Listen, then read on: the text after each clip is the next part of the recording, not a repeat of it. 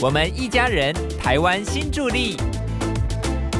Hello，欢迎收听我们一家人台湾新助力 p o c k e t 节目，我是内克，希望你今天都好啊。我觉得哦，全天下最伟大的工作就是当一名妈妈。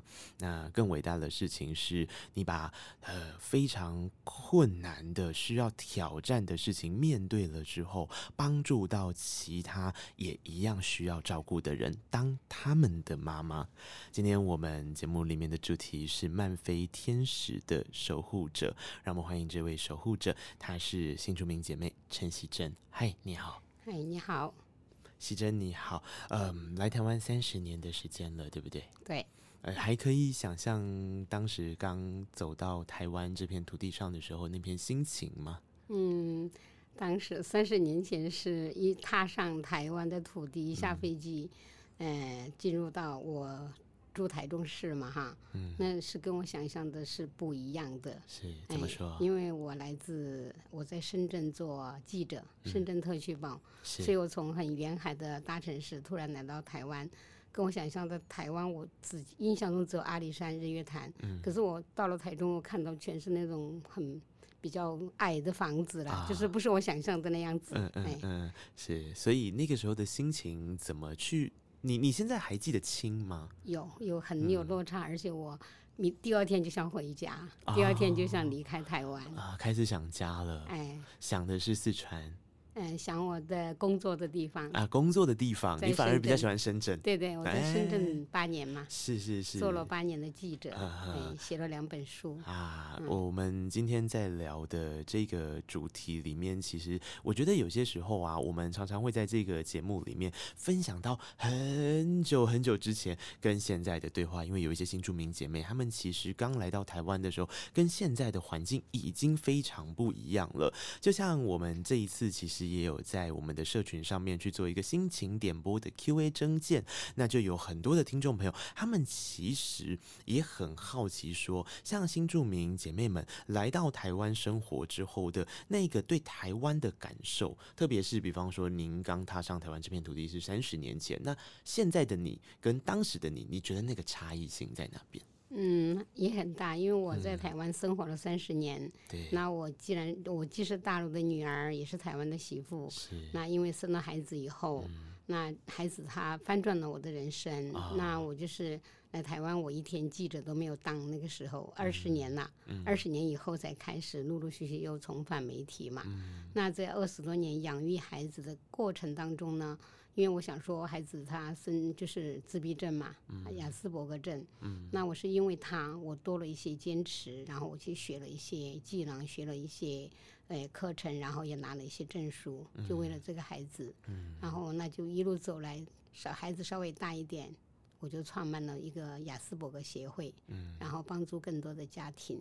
那就整个就是就放下来，就安定在台湾，为了孩子对定居，然后就做了一些就是孩子成长他的一些早疗的一些协助，然后孩子成成长比较大一点的时候，那我才创办了这个协会来帮更多的家庭。嗯，哎，我是觉得就跟三十年前就不一样，我就把自己就嗯，等于我就是台湾对台湾的人了，嘿。嗯，我觉得作为一个母亲，真的非常的不容易。当特别是遇到了很多的家庭的挑战，那个时候的您，我知道的事情是，除了先生的奏事啊，女儿生病嘛，刚刚说的这个状态，其实自己也生病，这一些心情又加上当时身处异乡，那个时候大概是来台湾多久的时间？哎，我来台湾就是孩子五岁那一年，哦，对，目前孩子二十五岁了嘛，对，所以差不所以多是二十十年前。的事，啊，对。啊，那个时候其实是一系列心情上是非常非常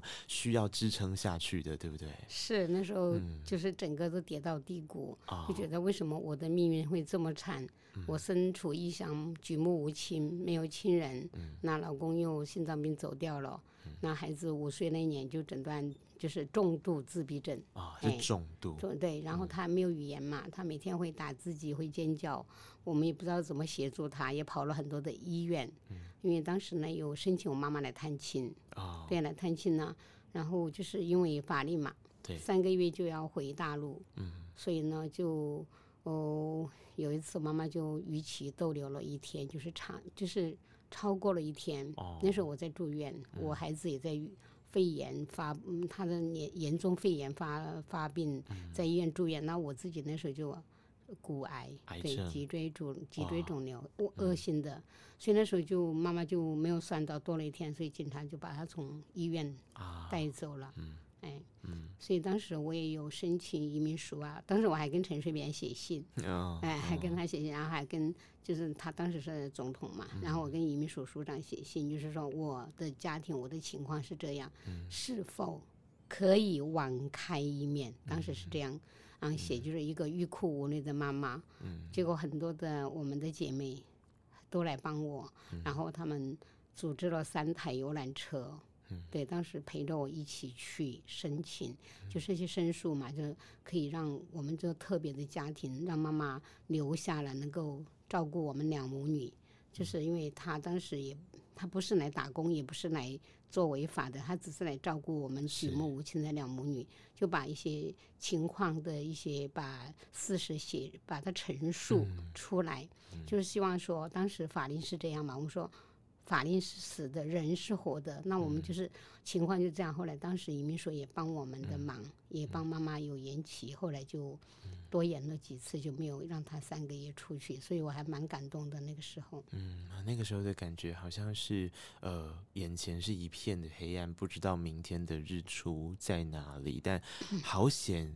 得以点灯啊！啊，刚刚听到的，其实不管是移民署点了灯，或是我觉得更多的，其实你给自己点了一盏灯。诶，那个乐观的妈，我们可以这么说吗？还是说是是什么样子的力量让你撑过去那个阶段？甚至包含了您刚刚说。还可以在，因为有了这个学习经验，所以我要帮助更多其他的孩子。是当时因为我觉得没有明天，因为孩子他每天就哭闹，然后我生病了嘛。其实我有一刹那也想过带他离开，就是想了很多种死的方式。后来呢，当时有个社工，他也帮了我很多的忙，他知道我这个是个危险家庭，可能有一天就上社会新闻了。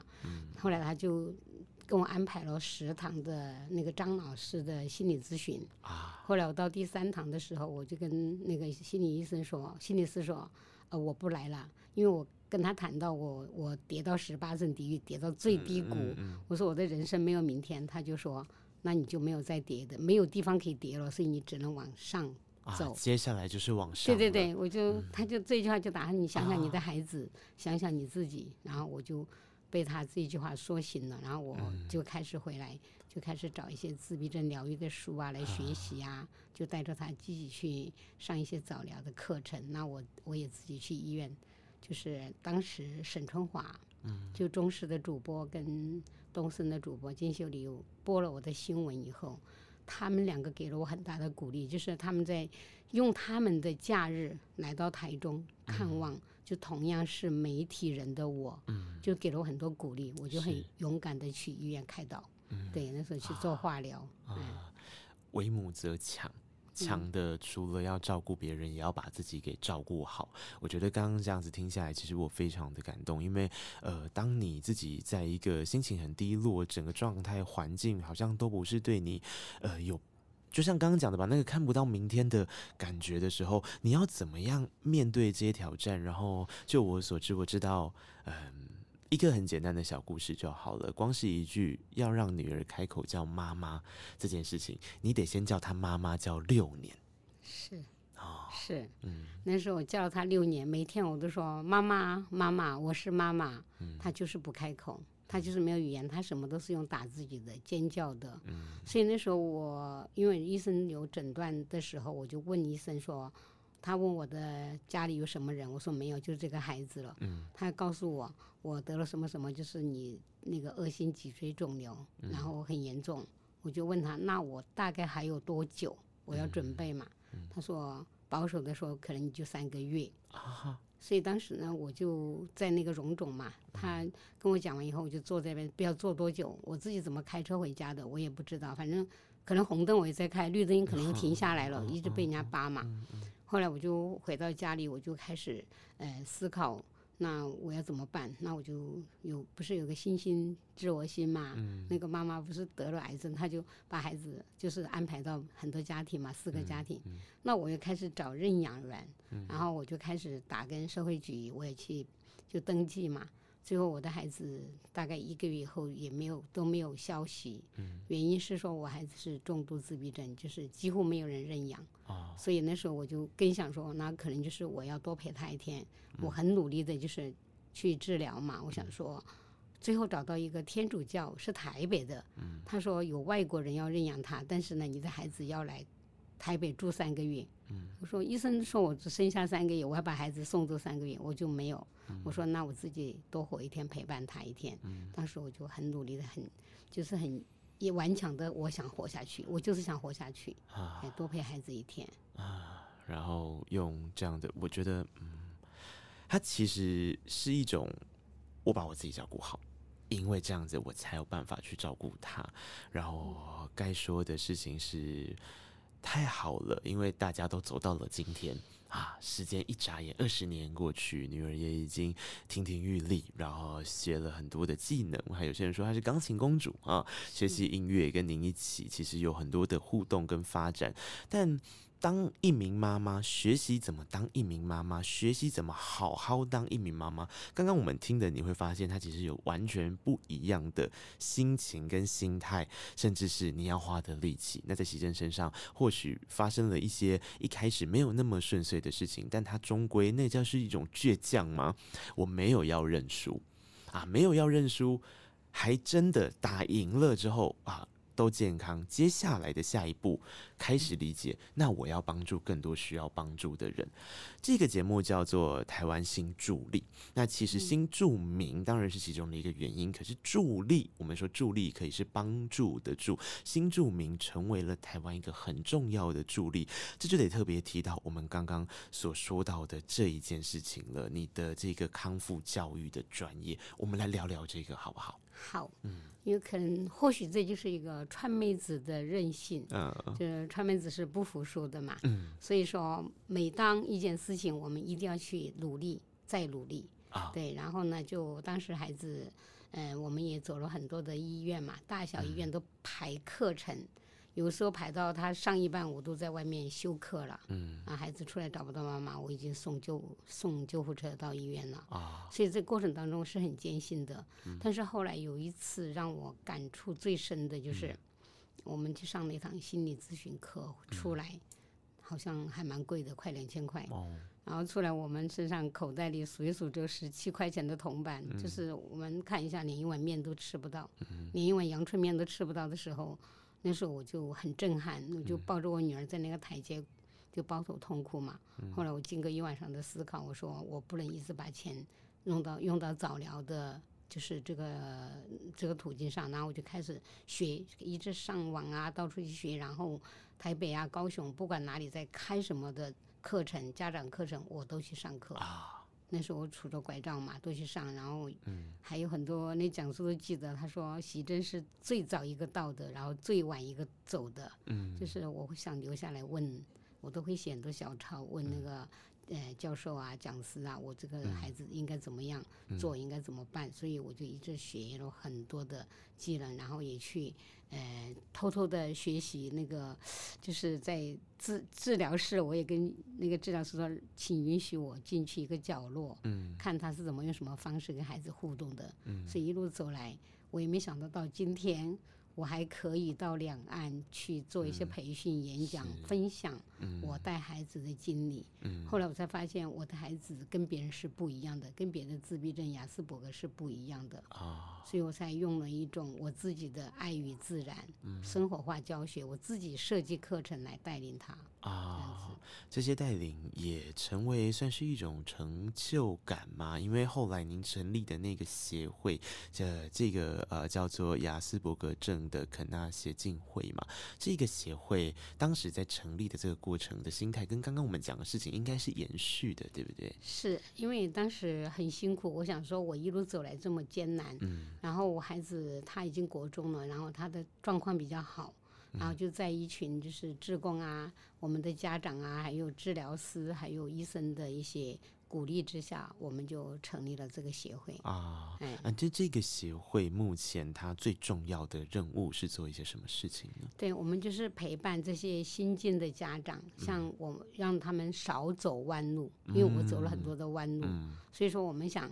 用新家长带那个旧家呃旧呃老家长带新家长，对呃比较有经验的家长，他孩子大了嘛，他有一些经验，可能就传承。对，或许就是我们叫大雁带小雁，就是把我们的经验分享给这些家长。嗯，所以最让我感动的就是我目前他现在是我们协会的特助，嗯，他的孩子是双胞胎，因为他也是新住民。嗯。哎，下次可以邀请他来录。啊，是。哎，他就是从广东嫁过来，因为他那对双胞胎又是好动，又也是很情绪的，所以引起他也是很，因为他之前在大陆也是一个护理长，他觉得他很也在深圳很光鲜亮丽，为什么生了这两个孩子，他整个人生就变了，所以他他也很情绪，他经常就是狂叫，然后打孩子，最后就邻居都报警。嗯。然后他认识我们以后，进到雅斯伯格协会，他就觉得他说，为什么陈姐可以？他他们都亲切叫我陈姐，不管是老人小孩都叫我陈姐。他说：“为什么陈姐她可以活得那么优雅？”所以他就经常现在我看他出去演讲会讲这一段。他说他跑了很多协会都被人家拒绝，然后来到我们协会，第一天就出状况，他孩子就很喜欢我，就不够力道把我摔推了一下，我就摔倒地下，然后我那时候还还是不舒服的嘛，所以他当时完了完了，我们下次又不能来这个协会了。他没想到。他说：“为什么陈姐那么优雅？不但没怪我的儿子，还说你怎么了？你是喜欢阿姨吗？但是你的力道有一点点的大，就是说哈，就是我讲我没有责怪他，所以下次可以用别的方式来跟我沟通，就是要小力一点，因为阿姨这里痛。结果他说他怎么可以那么优雅？被摔倒了还可以那么优雅？所以那个妈妈就很震撼。她从此以后就开始每天都来学，来学会学习学习。最后他。”来的太多，他儿子就会说：“妈妈，你为什么每天都要去协会找陈阿姨？”他就他妈妈就回答他一句：“如果我不找他，你们会被我多打十年。”就他这他后来演讲分享的，我听得好震撼。我说我这样一个小小的举动就可以让这个家长醒悟，让这个家长就觉醒。我常常说，一个觉醒的妈妈就胜过一百个老师。嗯，对我觉得，哎，他走出来了，现在他还是我们协会的。就是种子老师去跟我一起到处学校去演讲，去选友善校园巡回的讲师，嗯，对，他也很棒啊。我我刚刚听还蛮感动的，因为就像我说的，我觉得当一个妈妈好好伟大，然后你要当很多人的妈妈，刚刚听起来其实也像是这个样子。那个当很多人不是只有对那些小孩，有些时候是对哎平辈的姐妹们。也有点像是妈妈，因为如果教学本身是老师或妈妈这个角色，那其实这个心态上也像是在当他们的妈妈，take care 到他们的小孩的心情跟他们自己的心情。我我我们如果把那个镜头啊这样子到了一个您当时因为做了这么多的努力之后获得大爱奖，或者我们说获得十大杰出爱心妈妈词汇奖。我们再看看那个在舞台上的陈杰好了，他他那个时候的心情是什么？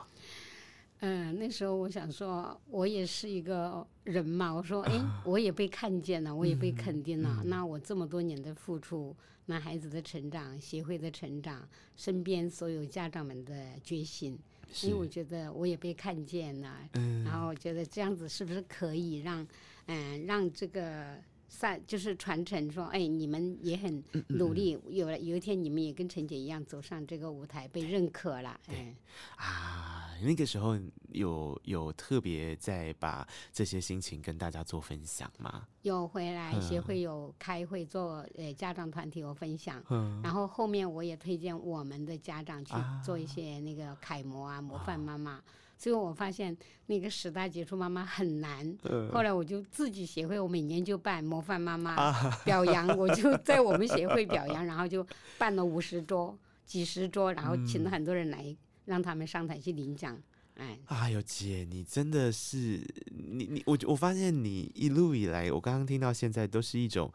我现在找不到资源没关系，我生出一个我自己可以做的资源来。我我我呃看着他们，我也想要他们被奖励啊，没关系，奖励不了，我自己来办。而且是三个奖，一个模范妈妈，一个新著名之光，还有一个模范爸爸，是，还有一个母兼复制楷模。啊，对，就有的他就先生，嗯，有的离异，有的往生嘛，嗯，但他很勇敢，很坚强，所以我设定了几个奖项，我连续办了好多年，是。对，而且其实呃，姐刚刚说的这一块，它并不是只有针对新著名的。姐妹们嘛，对不对？可是的确，如果我们今天回到新著名这个议题上面的话，同时有一个文化协会，那这个跟姐也是密切相关的，叫做台湾新著名新思路经贸文化协会。姐，你们不是已经忙到一个不行了吗？怎么又又又有一个这个在服务新著名的姐妹们呢？哦，是这样，因为我身边很多新著名姐妹，包括我说这个漫飞天使的家长，他们都是双重身份，嗯，他们很多是来自。越南、大陆，就是都新住民嘛，所以说我创办这个协会呢，目的就是说我们还有很多新二代。对。那这些姐妹们，那我想说办这个协会也很就可以申请一些资源，对，让他们有更多的，比如说我办一些，呃，就是插花的课程呐，或者说防重啊，或者说呃美容丙级呀，什么餐饮，我就办一些课程。让他们有个一技之长，然后还最让我就是想要为什么办这个协会的初衷是我在有一个姐妹，她其实在十年前她就遭受家暴，然后我就也找了很多的资源，没有办法帮她，我就自己帮她写状子，我帮她打到三审，帮她打赢了，是啊，因为她的婆婆很有实力，请了三个律师。我们没有律师，结果我们第三审我们都赢了。我觉得，我觉得这样子有一个协会更有力量。那时候我帮她的时候还没成立协会，我就自己还买一台印表机在家里，每天打状子，每天要跟她印出来，要去跟她去答辩那些。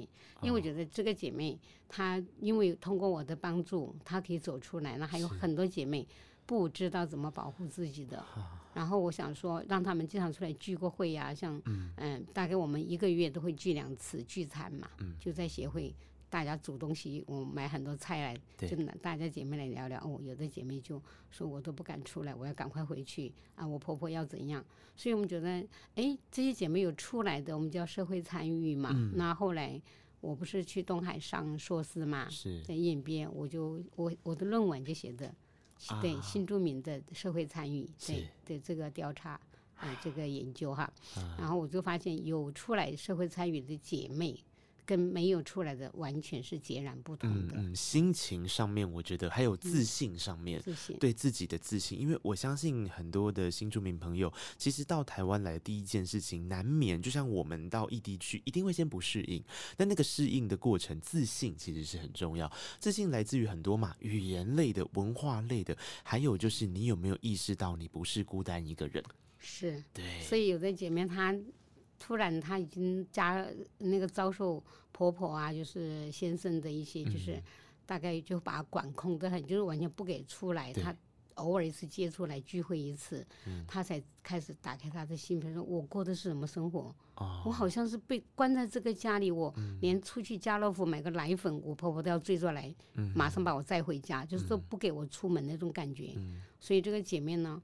她就分享了，他后来很多姐妹说，你可以出来多互动。我们有没有说出来就会变坏？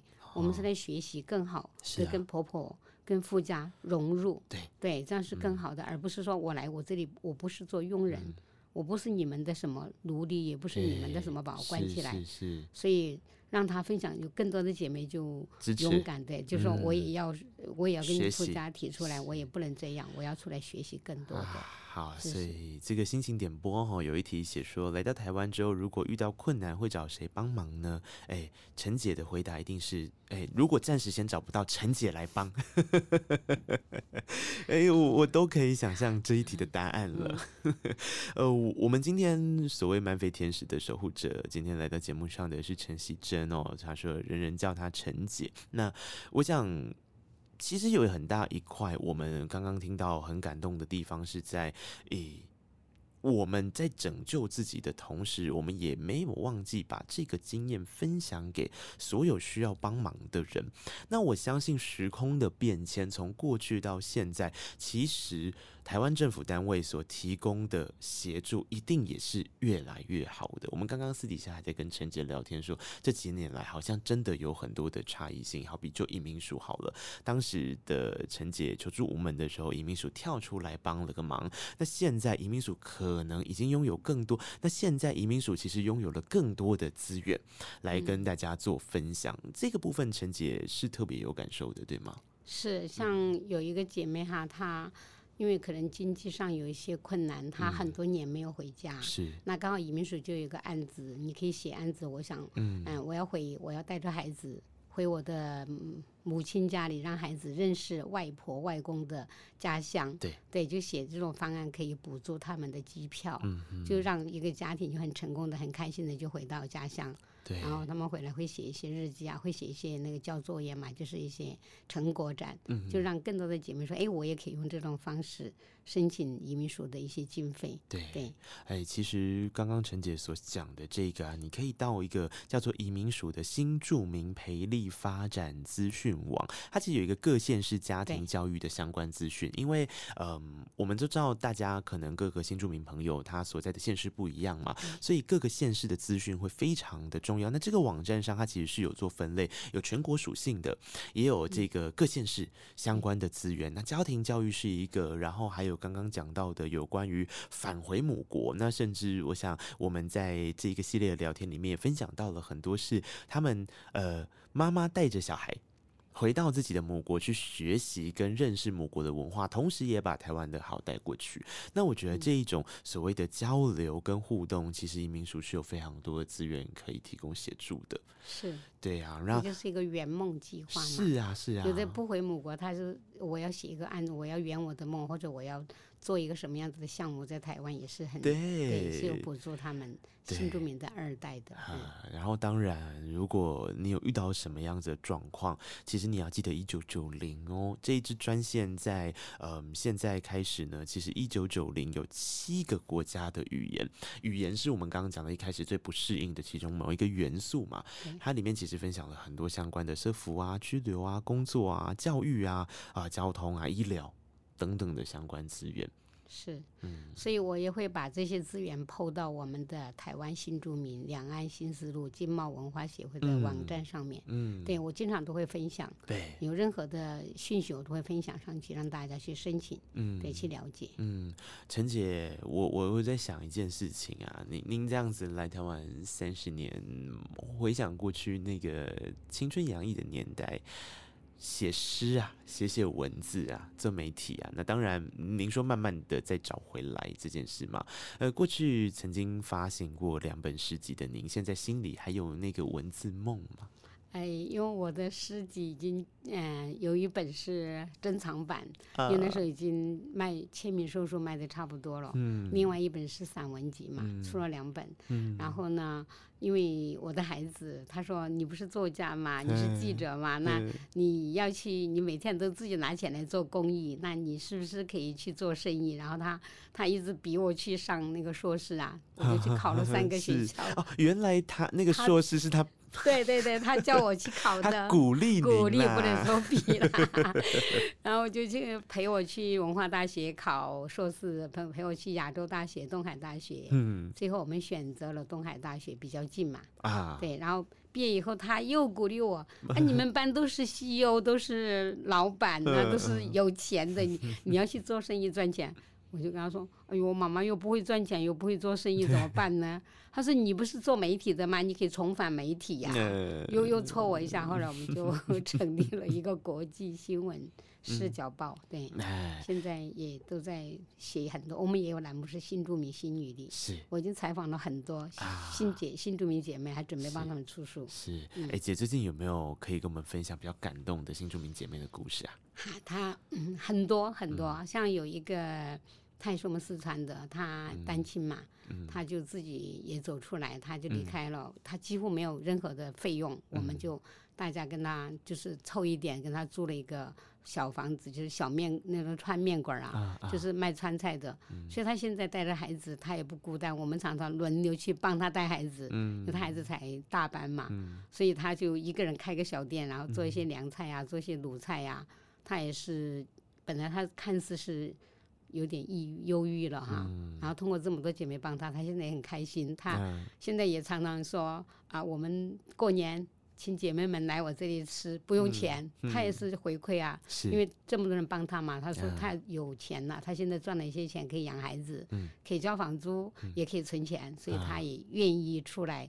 所以我们就是叫爱的传承，他就姐妹们都来，我们来聚餐，我招待，他就说。就觉得蛮感动的，他就是小小的微薄的力量。他说我没有很多钱，但是我请大家姐妹来聚餐，我招待，大家就可以一起这边联欢。哈，我觉得这些心意呀，还有这些善意都会传染呢。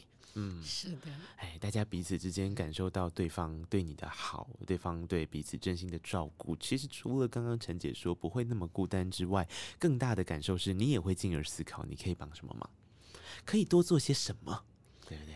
对，因为我还有一个案例，我再多说一下。我一个云云南的姐妹，她自己开开了个川菜馆，因为她嗯也是单亲呐，然后她也很勇敢。结果她到过年也是说，春节你叫姐妹们来围炉，那我帮她写，我采访她写了一篇为爱做一道菜，所以她也很感动。我帮她宣传的，就哎这么多姐妹说她也是很优雅，她本来也是单亲需要人帮忙的，结果她开餐厅也赚了一些钱嘛，她就。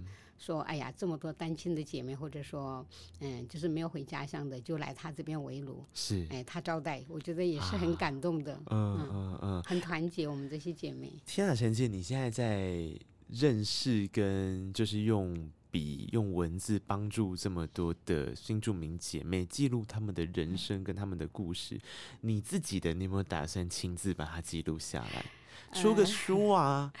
是这样，其实。呃，我们在大陆演讲嘛，我们两岸巡回演讲不是演讲一千多场了吗？哦。大陆的出版社也请我们跟这签，就是要签一个合约，要帮我女儿出三本书。我也会写一本，就是爱与自然生活化教学的书。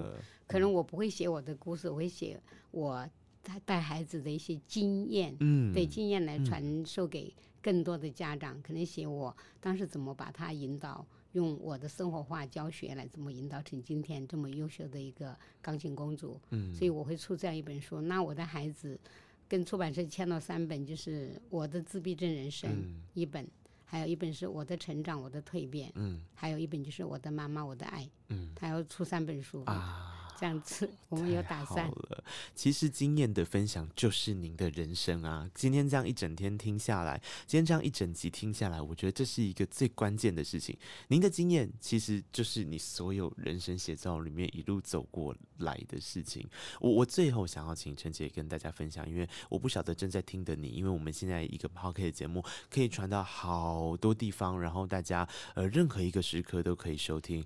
嗯，如果今天真的刚好。有正在听着的人，他才刚刚知道自己的小朋友有同样的困扰，有同样自闭症的烦恼的时候，作为一个家长的人，您觉得在心理层面上面需要做好什么样的建设？这点可以请您分享一下吗？是因为当时我也是。就是当医生说你的孩子是自闭症的时候，我也很就是整个人都好像天都塌了。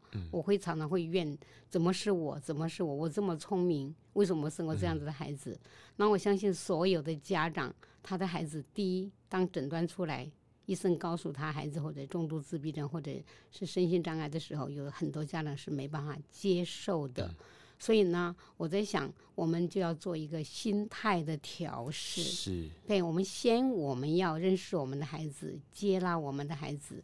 我们要自己清楚，我们就是漫飞天使的妈妈，未来还有很长的路要陪伴。嗯，所以说我们就要家长心态调试好，可能还是要去通过专业的评估，对他的能力在哪里，然后我们再给他，或者他是语言上有点落差，或者说认知，我们就用认知的课程；语言就用语言的课程，就让孩子尽量早一点去排早疗的课程。是，然后这个早疗还是。